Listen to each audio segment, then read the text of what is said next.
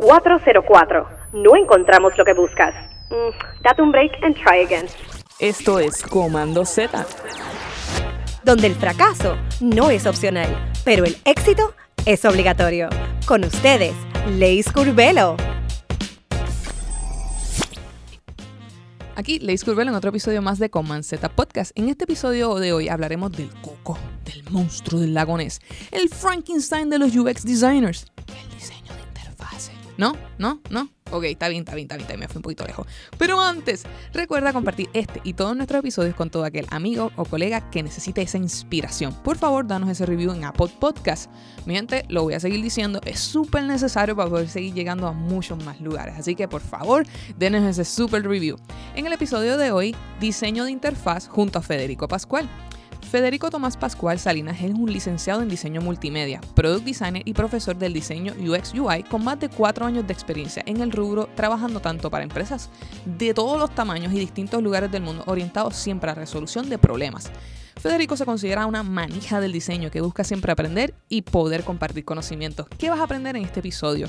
Conocerás estrategias de diseño, implementación de color y tipografía para el diseño de interfaces, aprenderás las consideraciones para interfaces usables y accesibles y escucharás que debes saber contemplar y estudiar para adentrarte en la industria del diseño de experiencias de usuario e interfaz. Así que sin más, los dejamos en diseño de interfaz junto a Federico Pascual, así que dale oído. Aquí Leis Curvelo en otro episodio más de Z Podcast. Hoy en uno de esos episodios en los cuales yo me siento como que yo voy a tener una conversación con un colega porque son de esos temas que yo digo, ahora sí nos agarramos, ahora sí soy experta en el tema. Pues porque Z hablamos de todas las áreas del diseño, pero yo no me las sé todas, ¿verdad? por eso es que traigo a los expertos al tema.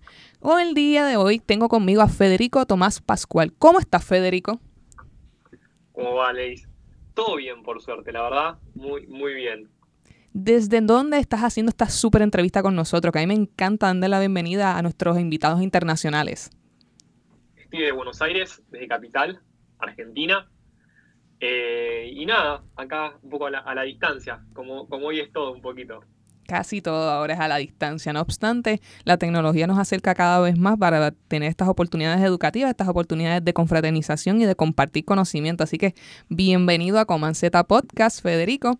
En el día de hoy vamos a estar hablando de un tema, como bien dije, que es un tema que definitivamente se habla mucho en la calle, se habla muchísimo dentro de la comunidad del diseño. Todo el mundo sienta que se lo sabe todas y que lo sabe manejar, pero realmente tiene como una magia. ¿Qué vamos a estar hablando hoy, Federico? Zumba tú el tema. ¿Cuál es el tema de casualidad? Y vamos a estar hablando un poquito de, lo que se llama UI o, interfaz de usuario, la famosa interfaz de usuario. Casi nada. Es uno de los temas que yo estaba loca por tocar, porque es un tema que literalmente todo diseñador dice como que eso es pintura y capota, eso es fácil de cubrir eso tiene sus trucos. Así que hoy vamos a dilucidar cada uno de esos trucos mágicos donde eh, la, ¿verdad? el UI este, eh, tiene una, una aplicabilidad dentro del diseño web. Pero primero, pero antes, cuéntanos quién eres y a qué te dedicas, Federico. Dale, perfecto. Bueno, mi nombre, como dijiste antes, es Federico. Eh, soy, bueno, de Argentina, tengo 26 años. Soy product designer actualmente en Wolox, una empresa de Argentina que es, la verdad, que es increíble.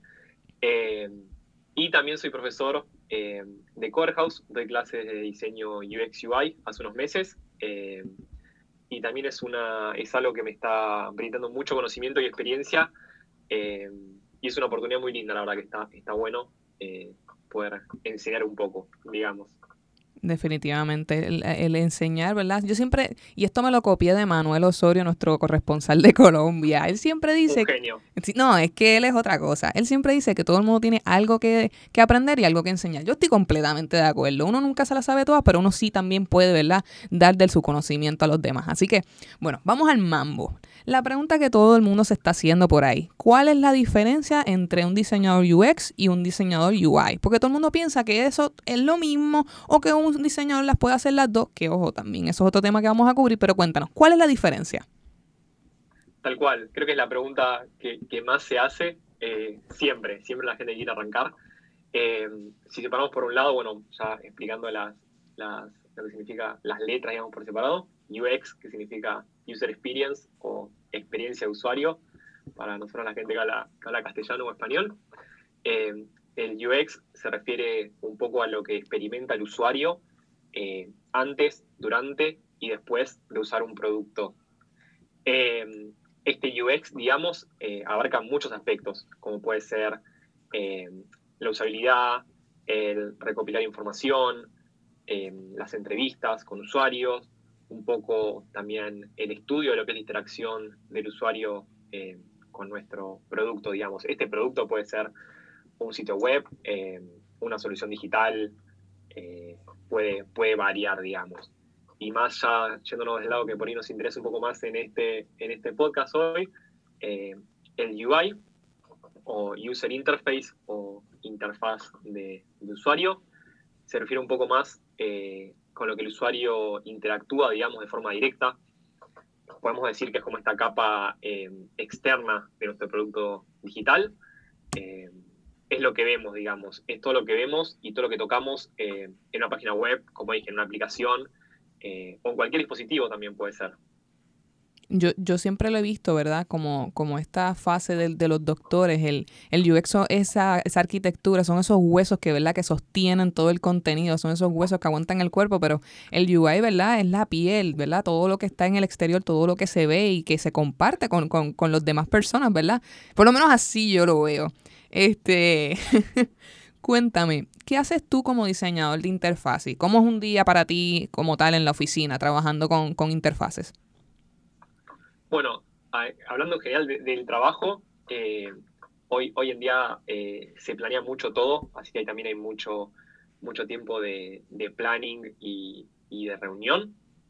Eh, hoy, hoy en día en mi tarea es un poco la referencia que vos dijiste, esto del lado del UX, que es un poco más el esqueleto, y el UI un poco más la, parte de la piel, por ahí lo que uno ve. Eh, a mí me pasa mucho de recibir este esqueleto, digamos, de mi compañero, en este caso se llama Lean, un saludo para Lean, que, es un genio y sabe un montón. Eh, él me pasa este, este esqueleto, digamos, que sería el UX, eh, y yo como UI, digamos, que intento ponerle un poco la, la piel y, y maquillarlo, pero siempre teniendo en cuenta, obviamente, el usuario y, la función que, uno busca y, y ni hablar de calidad y estándares de calidad.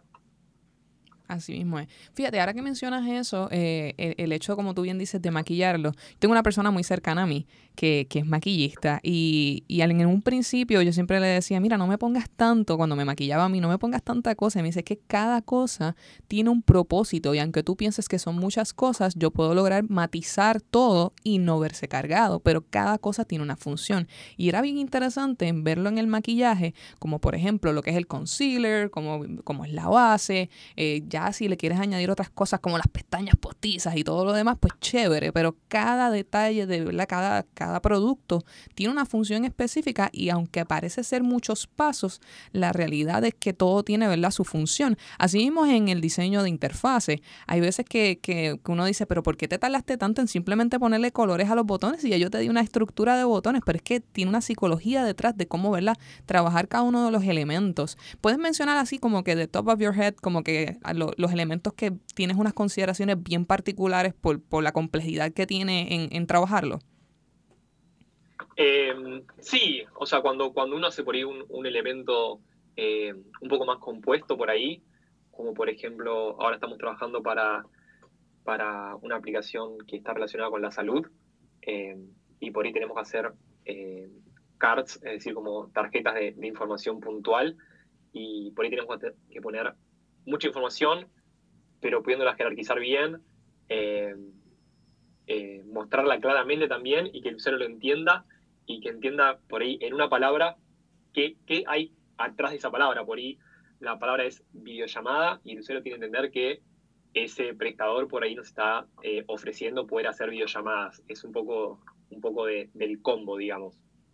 Eso es bien, bien interesante cómo podemos trabajar la funcionalidad de los elementos solamente aplicándole jerarquía y color, ¿verdad? Como uno le da prominencia a través de diferentes aspectos hasta cierto punto, ¿verdad? Artístico, si lo podemos llamar de esa manera, em, para, para, que el usuario entienda cuál es la función de, cada uno de estos elementos. Em, por ejemplo, las, las personas cuando ven lo que son las páginas web, ven, ven los botones como simplemente cajitas, ¿verdad? Rectángulos, pero el hecho de que tengan una sombra, el hecho de que se mueva, el hecho de que tenga un icono, ¿verdad? Le da esa funcionalidad y da a entender, ¿verdad? Cuál es la utilidad de ese elemento. Em, cuéntanos, ¿cómo tú transformas los wireframe, ¿verdad? los user maps, en, interfaces usables e interactivas? ¿Qué principios del diseño tú utilizas para llevarlas a cabo? Perfecto. Em, ahí hablando como, como en general, por ahí usar palabras un poco más sueltas, em, intento que, el UI sea lo más natural posible, es decir, que, que el usuario lo pueda como entender y representar y tenga un poco reflejo a lo que se imagina en su mente, eh, que sea consistente, que, haya consistencia en todo, en todo el, producto en general, eh, que sea amigable, que sea, que sea de fácil uso. Eh, también se intenta mucho que sea simple, que dentro de todo un poco de keep it simple, o sea, como que se mantenga ahí simple, que sea accesible para todos, la verdad que ahí es que para que puedan dar después todos, y por ahí hablando un poco más eh, metodológico, eh, metodológico, podemos hablar por ahí de, Atomic Design, por ahí que es, es algo que nosotros eh, utilizamos mucho, que, bueno, nos sirve para, crear diseños, va, sistemas de diseño que sean efectivos y que se puedan escalar, digamos. ahí no sé si querés que hable un poquito más del lado técnico o, quedamos ahí con eso. No, no, no, me diste por donde me gusta. Ahora, ahora me tienes que explicar la vaina, como decimos por ahí. O sea, definitivamente, eh, ¿verdad? Los elementos de interfase, si no son eh, escalables, ¿verdad? Este, tú de momento tienes un botón, pero de momento te das cuenta que este botón dentro de esta marca va a seguir utilizándose como un componente recurrente, así de cómo hacer lo que funcione no solamente para este landing page, sino para una aplicación, para una versión mobile, para tal vez un formulario. Cuéntanos sobre los sistemas de diseño. Perfecto. Algo que, algo que puedo decir, eh, que, escuché una vez y la verdad que me gustó mucho, es que hoy ya no se diseñan páginas, sino que se diseñan como elementos de la interfaz de usuario, digamos, elementos de la, de la UI, y que estos elementos de la UI nosotros tenemos que encontrar como eh, el lugar, el lugar donde va en su entorno, no importa, no, importa el tamaño. Eh, bueno, esto también se puede ir reflejado también esto que, hablaba eh, de, Atomic Design. Hablo un poquito, si querés, como para explicarlo lo más simple, manteniéndolo simple lo que es la metodología esta está compuesta como de, cinco etapas, digamos, que, trabajan como en conjunto para, generar un sistema de, diseño de interfaz. Eh, Atomic Design, bueno, viene de átomos, moléculas, organismos, plantillas y páginas. Y vamos a decir, me está llevando la biología. No, bueno, vamos a mantenernos, vamos a mantenernos en, el diseño. Eh, del lado, bueno, arrancamos por los átomos. Los átomos es como la unidad mínima o más chica de información que tenemos. Eh, es una información como que no la podemos separar o desglosar. Puede ser por ahí una etiqueta o, un campo eh, barra un input o un botón. Después ya como segundo grado tenemos las moléculas, que estas moléculas son grupos de átomos, ya hablando más del lado de por más eh, científico, digamos, entre comillas, pero no soy científico.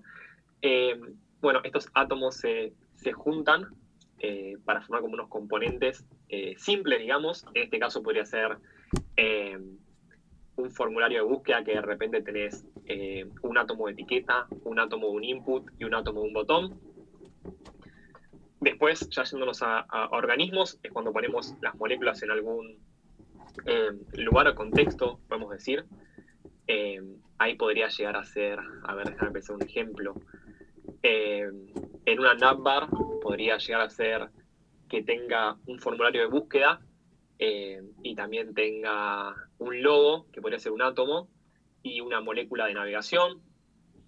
Después, ya siendo como la cuarta eh, etapa, tenemos las plantillas, que serían estos organismos y moléculas y átomos eh, aplicadas a un diseño, digamos, base, o sea, un diseño base sin ponerle ya el contenido real.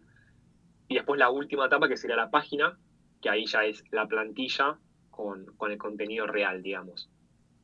Lo, lo, que no sabe, ¿verdad? El, público que nos escucha es la eficiencia que tienen estos sistemas de diseño. De diseño. Son, son uno, hay múltiples beneficios, de entre ellos, ¿verdad? La, la, consistencia que se puede lograr a través de los departamentos. Si, por ejemplo, tenemos una compañía que tiene más de un diseñador, esto permite mantener un control en cómo se maneja esa marca sin necesariamente, ¿verdad? Cada diseñador aplicar. No es que no, es que no queramos que el diseñador le ponga, ¿verdad? Su trademark, pero es bien importante, ¿verdad? Que, que la marca no mute o, se, o, o vaya evolucionando porque que diseñador 1 la tomó y diseñador 2 la cambió. Así que eh, en parte eso es lo que hacen, ¿verdad? Mantener la consistencia en los sistemas de diseño y por otro lado la eficiencia, porque una vez todo esto está trabajado, eh, se pueden utilizar como si fueran building blocks, ¿verdad? Es como si estuvieses trabajando con Legos, básicamente, sino que tomas cada una de las secciones y vas, ¿verdad? Primero haciendo el, mapa de jerarquía y vas utilizando todos estos componentes para eh, eficientemente y de una manera un poco más ágil crear el contenido de la interfase que, que necesitas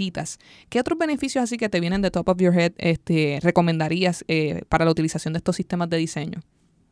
Ahí, algo que, dijiste, que la verdad que yo lo, viví mucho, esto de, que por ahí en una empresa grande eh, hay mucho movimiento de equipo o diseñadores.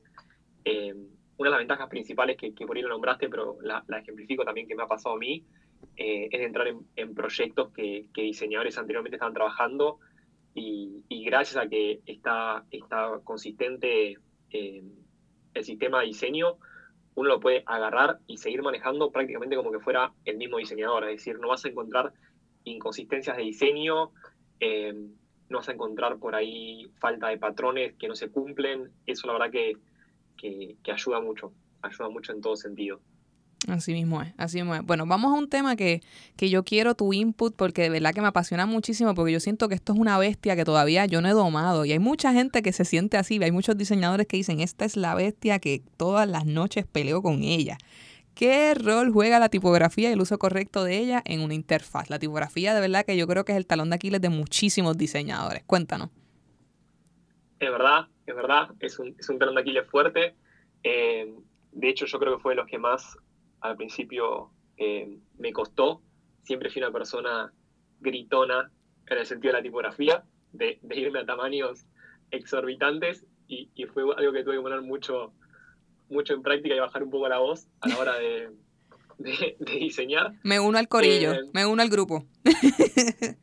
tal cual, tal cual.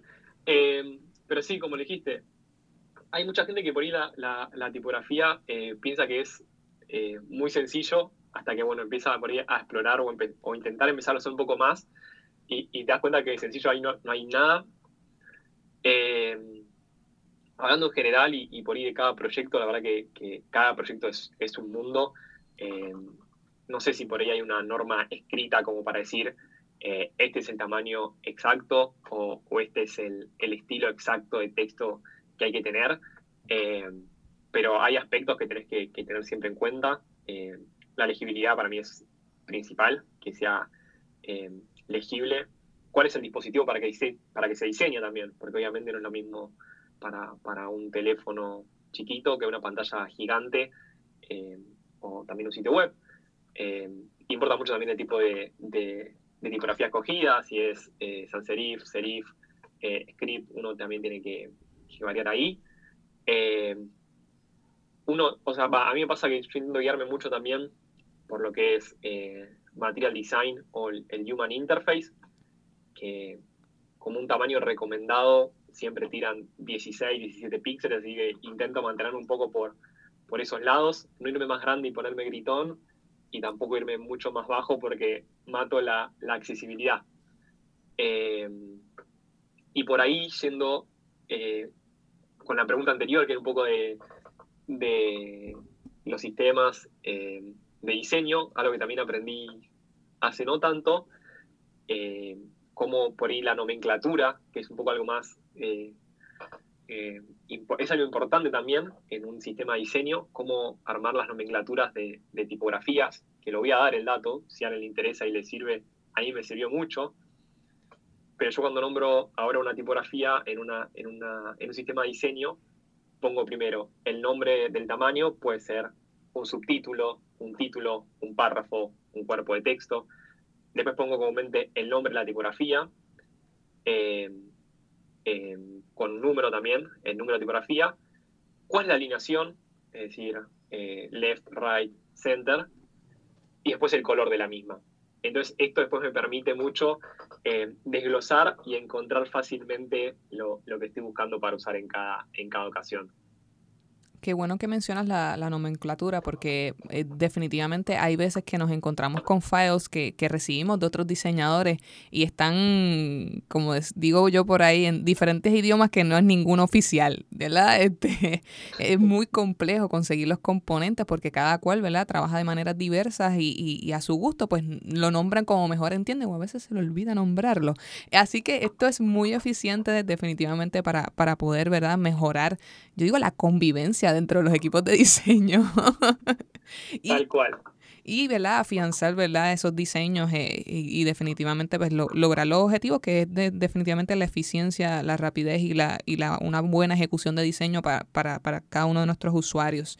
Mm, quiero que, que, nos cuentes también en, en, el caso de la tipografía, qué bueno que mencionaste lo de la, de la accesibilidad, ¿verdad? Ese, ese es uno de, de, de mis temas favoritos. En la accesibilidad sí hay ciertas normas, ciertas reglas, no obstante, mucha gente piensa que la accesibilidad no es bonita. Y cuando hablamos de, la, de, ¿verdad? de lo que es la interfase, cómo lograr ese happy medium ¿verdad? dentro de lo que es la accesibilidad y lo que puede ser estéticamente eh, pleasant, ¿verdad? Eh, estéticamente eh, bonito.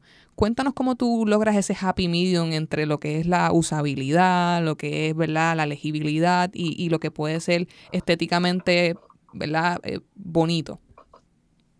Perfecto, perfecto. Eh, bueno, también en un, en un proyecto eh, hace poco, eh, también había que mejorar un poco lo que era la, la, accesibilidad y medio que, que, nos inventamos como un flujo de, de trabajo para, para no irnos. si bien nosotros ya teníamos una paleta de colores estipulada y armada con, con, un sistema, con un sistema ya, ya en uso, lo que hicimos fue literalmente probamos todas las combinaciones de colores en una plantilla eh, y estas las medimos con un plugin, en este caso la aplicación era Sketch y el plugin, eh, si no me confundo, Spark, por ahí estoy mintiendo el nombre, no, no, no, estoy seguro en este momento. Spark, sí, eh, lo hemos utilizado, sí. perfecto, perfecto. Y ahí, bueno, los problemas, los errores que, tuvimos, usamos un, una página web que, que, nos pareció muy interesante, que uno a partir de los dos colores que, uno pone, imaginemos no ponemos el, el hexa de un fondo blanco, dos Fs, y de repente ponemos el hexa de un color, eh, no sé, un celeste medio azulado, por ejemplo, y, la página esta nos ofrece de uno de los dos colores, en este caso nosotros siempre elegíamos eh, el azul o el celeste, el que era más, que había que cambiar, eh, y nos daba el color más aproximado que apruebe los estándares de calidad. Entonces con esto nos permitía, eh, a la vista del usuario promedio, no irnos tanto de, del color, digamos, que está habituado a, usar y que apruebe las, las básicas eh, o las mínimas, por lo menos, de, accesibilidad para que cualquier persona, aunque sea en un tamaño grande, pueda verlos. Eh, y también, bueno, hablando, hablando del, tamaño ahí, también tomar decisiones. Si teníamos tipografías que por un tamaño bajo perdón, colores que en un tamaño bajo de tipografía no iban a pasar los mínimos, eh, los evitábamos usar y eran colores que por ahí usábamos más para, para resaltar algo o, o por un titular, algo que, que, que sí lleve un poquito más de peso. No, no sé si fue la misma que utilizaste, pero por ejemplo, nosotros usamos Color Safe y es una página que, como bien comentas, eh, utilizas el color de background y luego eh, sobrepones el color que quieres utilizar la tipografía para cumplir con, con las reglas de la WCAG. Así que definitivamente muchísimas alternativas que igualmente podemos también añadir como parte de referencia de, este episodio para que la accesibilidad no sea una excusa. Esto no es un último paso, esto es un paso integrado dentro del, ¿verdad? de la conceptualización del diseño y de interfase dijiste un detalle bien chévere eh, acerca de los colores y la utilización de los colores. Y una de las cosas que, que, estuve aprendiendo estos últimos días que a mí me, voló la cabeza, me estuve, estuve sentada con una colega que quiero muchísimo, hemos grabado con ella ya varios episodios, Rangi García, si me estás escuchando, ya sabes por dónde voy. Eh, estuvimos hablando sobre los valores. Em, en el caso de ella, ella es ilustradora y ella estaba hablándome sobre cómo se utilizan los valores del color para darle, ¿verdad?, esa jerarquía o esa fuerza a la ilustración y tener un punto focal, ¿verdad?, en, en, en donde está esa ilustración. Y yo dije, wow, esto esto definitivamente también se puede usar en el diseño, ¿verdad? Eh, como tal de, experiencias de usuario. Y me estaba enseñando algunos trucos, ¿verdad? Que se pueden trabajar en Sketch eh, de cómo, ¿verdad? Afianzar esos valores y, entender, ¿verdad? Cómo tú puedes llamar la atención a través del color, o sea, hacer básicamente la jerarquía de información a través del color. Así que cuéntanos cómo tú eh, manejas los valores de color para, las, para las interfaces, cómo destacas áreas del diseño, qué, qué, qué técnicas estás utilizando. Ok, por ahí algo que me gusta, va, también que, aprendí, no hace, o sea, hace unos años, pero avanzado ya en la carrera, que por ahí uno seguía eh, mucho en lo que es RGB y CMYK, que bueno, uno es digital y otro es impreso, pero también la, medida que se usa eh, mucho es la HBS o HCB, que es la de Hue eh, Value Saturation por ese lado, bueno, para, explicar como, como, rápido, el hue es como el color el que vemos, es decir, con su saturación eh, natural, el azul, el rojo, eh, el verde, es decir, como que no tiene ninguna variación ni de luz ni, de oscuridad. Después el value, que tiene que ver ya con lo que es eh, luz y oscuridad, que tiene el color, es decir, por ahí un objeto que tenemos más cerca de la luz es más claro y un objeto que tenemos en un plano un poco más profundo pasa a ser un poco más eh, oscuro y por ahí ya del lado de, la saturación es un poco esto de, la intensidad eh, que, tiene, que tiene un color, es decir, que por ahí es un poco más intenso, un poco más vivo, eh, mientras que es un poco por ahí un poco más eh, opaco o, desaturado, digamos, por ese lado. y después para, para resaltar ahí y por ahí darle un poco más eh, de jerarquías. Hay, hay una regla, hay una regla que esta la escuché cuando era estudiante en sí, que era una regla que se usa mucho en, diseño de interiores, que es la regla de, de 60, 30, 10, si no me confundo los porcentajes, eh, que uno elige un color eh, como dominante, digamos, para usar en el 60% del espacio, muchas veces por ahí puede ser un blanco también. Después un secundario como para que esté en el 30%. Y el último, y el último eh, es un color que usamos para el 10% eh, restante por ahí como para, resaltar cosas.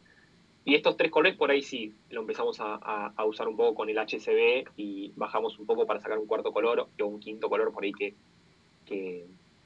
que, acompañe, digamos.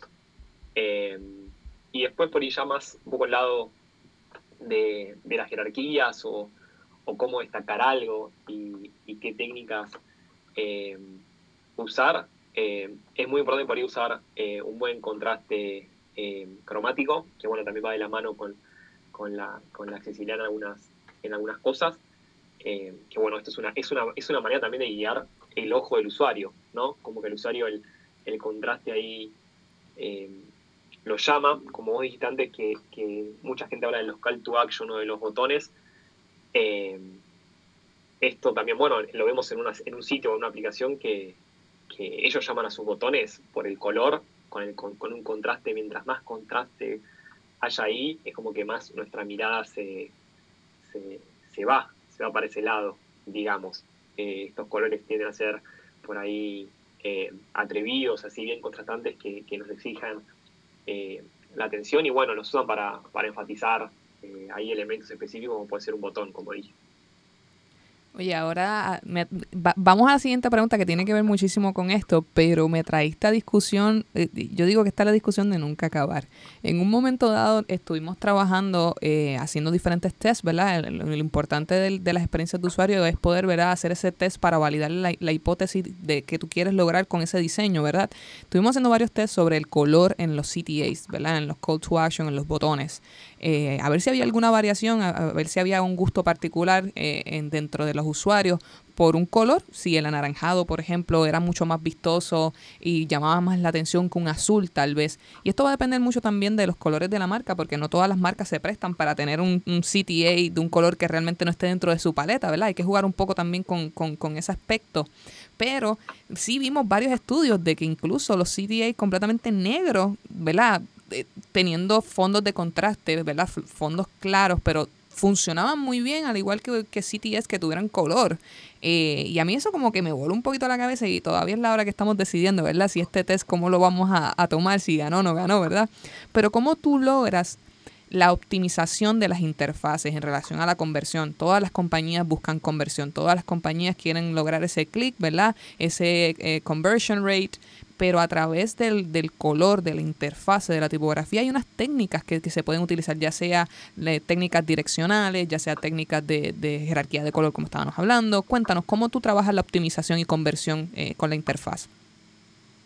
Perfecto, perfecto. Ahí, ahí lo que dijiste al principio de, del color, que por ahí puede ser negro o, otros, eso es verdad. De hecho, eh, por ahí podemos ver sitios por ahí como, como Amazon, que de repente tiene call to action eh, que acompañan el color de su logo, que por ahí no, resaltan tanto, hasta por momentos puede decir que pueden llegar a pasar un poco hasta desapercibidos en algunos lados, pero le funciona y sirve, y eso es también análisis, eh, como dijiste, del usuario. Eso lo, lo, lo acompaña un poco el usuario por ese lado. Em, ya por el lado de, de, conversión y, y, eso, como dijimos, el color. El color lo, también lo, usamos mucho para, para eh, acentuar, eh, para generar acento en algunas cosas em, y también eh, poder definir algunos patrones también con, con, acciones principales, que el usuario siempre, siempre conozca estos, estos patrones, digamos. También utilizar tema de, jerarquías para, para ordenar la lectura. Eh, también podemos ir, en este caso podemos ir al ejemplo que te hablé de la CART del lado médico, que, bueno, ahí también teníamos mucho de este lado de órdenes de lectura y jerarquías.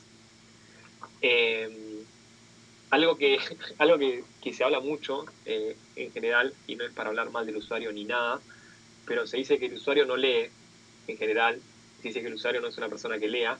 Entonces, algo que hay que tener muy eh, en cuenta siempre es que también nuestro producto sea eh, escaneable, digamos, como que el usuario pueda entrar y, nosotros tengamos como jerarquías visuales claras que, le represente por ahí eh, cuál es la relación de cada elemento con cada elemento, que el usuario pueda entender a qué le tiene que prestar atención.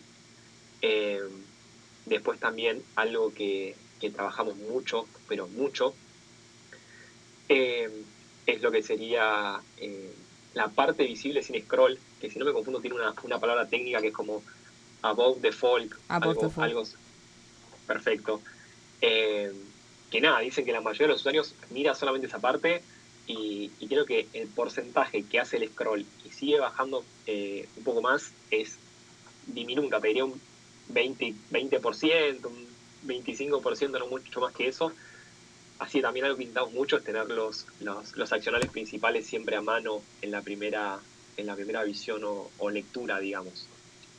Otro, otro detalle que, que, me encanta y que eh, a veces lo damos por sentado y ya lo hacemos automático, pero nos sorprendería, ¿verdad?, cómo son los modelos mentales de las personas cuando utilizan los, los componentes en la web. Eh, casi todo lo que tiene una funcionalidad eh, importante se pone a mano derecha, ¿verdad? Depende del eh, hemisferio donde te encuentres, pero si estás leyendo de izquierda a derecha, generalmente se pone a la derecha, porque una vez termines la lectura, pues ya sabes que tienes una acción a tomar. Y te vas a dar cuenta que la gran mayoría de los sitios web, pues tienen esos botones a, mano derecha. Y eso es bien interesante, ¿verdad? Como a través de la dirección, del movimiento, incluso de interacciones, se, se puede lograr esa optimización esa conversión, ¿verdad? A través de la interfase. Em, a mí me gustaría conocer, ¿verdad? Un poquito de cómo Federico ha vivido esta vida de diseñador de UI. Cuéntanos tus historias de terror. ¿Cuál ha sido tu peor experiencia manejando un proyecto UI? ¿Qué aprendiste sobre eso? Menciónanos el milagro, pero no el santo. Perfecto, perfecto. Em, a ver, la historia más de terror. Em, me pasó de tener que rediseñar una aplicación eh, de forma un poco más freelance, digamos, así que, que, que la coticé todo según lo que vi porque se me, se me, había ofrecido que me iban a pasar los editables base, así que dije, bueno, pan, comido, eh, es ajustar un poco la, la, la guía, los estilos, eh, y listo. Y nada, era un archivo de, por ahí, no sé, 120 páginas, eh, o sea, pantallas, y no había nada en componente, prácticamente no había nada en componente, no, no había librería, no había nada, así que literalmente entonces un rediseño de cero. Literalmente tuve que, planear y, plantear un, rediseño totalmente a cero. Así que en ese momento, a partir de ahí le empecé a dar todavía más valor a, las guías, a las guías y a los sistemas de diseño. No, no, no, es que me acabas de decir eso y yo quiero salir corriendo. ¿Y, qué aprendiste de eso? A ver, a ver, de, esa, de esa circunstancia así que de momento te diste cuenta que no era lo que tú pensabas. Sí, ahí aprendí que, por ahí a veces, sobre todo cuando uno más eh, está arrancando y, empezando, que por ahí le da fiaca o, pereza armar eh, los sistemas de diseño o, los símbolos, los componentes. Eh, pero después a la larga siempre, siempre ahorra trabajo y mejora el trabajo y bueno, como dije antes, nos permite también escalar, digamos. Así mismo es, así mismo es. No, y, otra, otra cosa que, por lo menos yo, que, quiero salir corriendo después de esa historia, pero yo pienso también que muchas veces eh, yo creo que subestimamos la labor por, por querer, obviamente, pues hacer el hustle, ¿verdad? Este, hacer, hacer esa cotización, lograr ese contrato y, el pedir detalle. Hay veces que, que, que personas me dicen, diantre, pero que muchas preguntas tú haces. Y yo, bueno, es que lo peor que te puede pasar es que no preguntes lo suficiente. tal cual, tal cual. Uno ahí aprende, uno ahí aprende yo creo que con la experiencia, eh, que tiene que ser preguntón. Uno tiene que ser preguntón y hasta la pregunta que por ahí suene más obvia o, tonta, uno la tiene que hacer porque, porque después eso lo traiciona también a uno. Así mismo, así mismo. Bueno, si un diseñador que nos está escuchando es un diseñador gráfico, tal vez es un diseñador específicamente de ilustraciones, quiere crecer en una posición de UI? ¿Qué debe tener en consideración antes de aplicar a esta carrera? Eh, que hay que estar siempre aprendiendo y, siendo aprender eh, y tener en claro que, siempre hay más cosas para, para, aprender. Eh, por ese lado es algo que, siempre resalto, no solo en UI, también en, en, UX. si ya tiene base de diseño, lo va a ayudar un montón, eso, eso es verdad. Eh, es mucho más fácil arrancar en UI si uno tiene una base de diseño por ahí, aunque es otra rama, porque tiene un poquito más de, noción general. Eh, pero nada, si tampoco de la rama del UI también es, posible. Es, mucho entrenar el ojo, yo creo. Eh, ver buenas referencias. Cuando ya el ojo empieza a, darse cuenta también que es una buena referencia, que es una mala referencia también, empieza como a, crecer y, y aprender un montón. Después algo que le recomiendo decir a cualquier persona de casi de cualquier carrera, sobre todo si es de diseño, eh, que se junten de gente que, sea así, acá se le dice manija, es decir, como que quiere estar eh, siempre aprendiendo más o, sabiendo más o investigando o, es curioso, eso la verdad que, está buenísimo. Eh, y, más si tienen amigos del palo o, grupos de amigos del palo. Yo tengo muchos amigos de, de, la facultad o me he hecho amigos en distintos trabajos que me sigo hablando y, compartimos mucho conocimiento y yo la verdad que aprendo un montón de ellos siempre eh, y, lo mismo laboralmente, laboralmente eh, también ahí puedes aprender un montón de, otras personas. Dijiste varios componentes que para mí son vitales, definitivamente, lo, por lo menos yo lo conozco así, yo siempre lo he llamado así, lo que, lo que le dicen por ahí cultura visual, ¿verdad? Cuando tú logras eh, yo diría entrenar a tu ojo para que, para que vea otras cosas más allá de lo que, está frente tuyo. Eh, en el caso mío, ¿verdad? Más allá de, del 100 por 35 de la islita de Puerto Rico, ver qué hacen otros diseñadores alrededor del mundo, cuáles son las nuevas tendencias, cómo se trabajan nuevos estilos, cómo se están manejando las nuevas tecnologías. Eh, eso es vital. Y otro detalle, de verdad, de verdad, de verdad, este tipo de conversaciones, ¿verdad? El, el, lograr confraternizar con otros diseñadores, entender sus maneras de trabajo y aprender eh, cada uno, ¿verdad? De, de, las técnicas o del conocimiento que pueda compartir. Eh, yo pienso que, que, los diseñadores tenemos que salir más eh, fuera de la computadora y, y sentarnos, ¿verdad? A, hablar entre nosotros. Em, ya estamos finalizando la entrevista. no puedo finalizar sin, sin la pregunta de cierre a la cual eh, me gustaría que nos comentaras a qué tú le darías copy-paste. La idea, la idea de, esta pregunta ¿verdad? es que nos comentes qué cosas tú piensas que los diseñadores deberían copiar como, como algo positivo y que le den paste, pero para el resto de su carrera. Aprender a escuchar eh, en general, con consejos y, opiniones. volver atrás a las cosas básicas que por ahí uno aprende al principio, que después uno las hace medio por, inercia, eh, pero por ahí las, las olvida algunas cosas.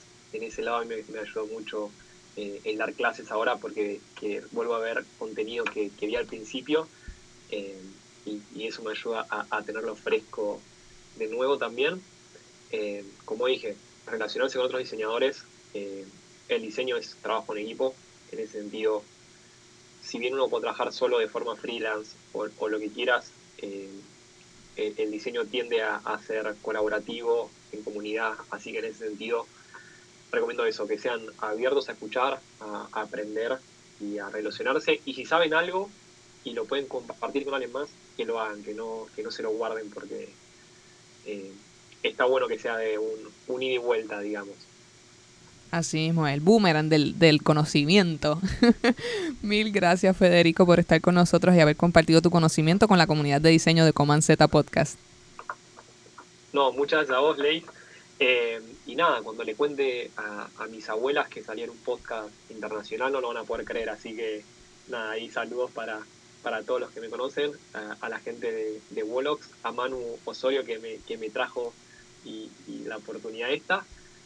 Eh, y también a mis alumnos de Coderhouse, que, que son también unos, unos genios que están ahí iniciando en este mundo. Si las personas quieren contactarte, quieren aprender de ti, ¿dónde te pueden conseguir? Me pueden contactar eh, por LinkedIn, por Behance, por Instagram. Todos, todas las redes son eh, barra Federico Tomás. Perfecto, así que ya saben mi gente, aprovechen que el chico ya dio todos sus contactos, nunca está de más de preguntar, actually todos los diseñadores deberían ser preguntones. Así que muchas gracias Federico y sin más, será hasta la próxima amigos.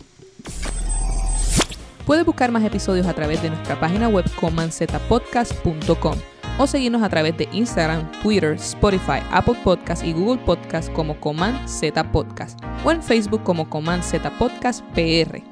Las opiniones perdidas en este programa son de exclusiva responsabilidad de quienes las emiten y no representan a Comanceta Podcast ni a sus auspiciadores.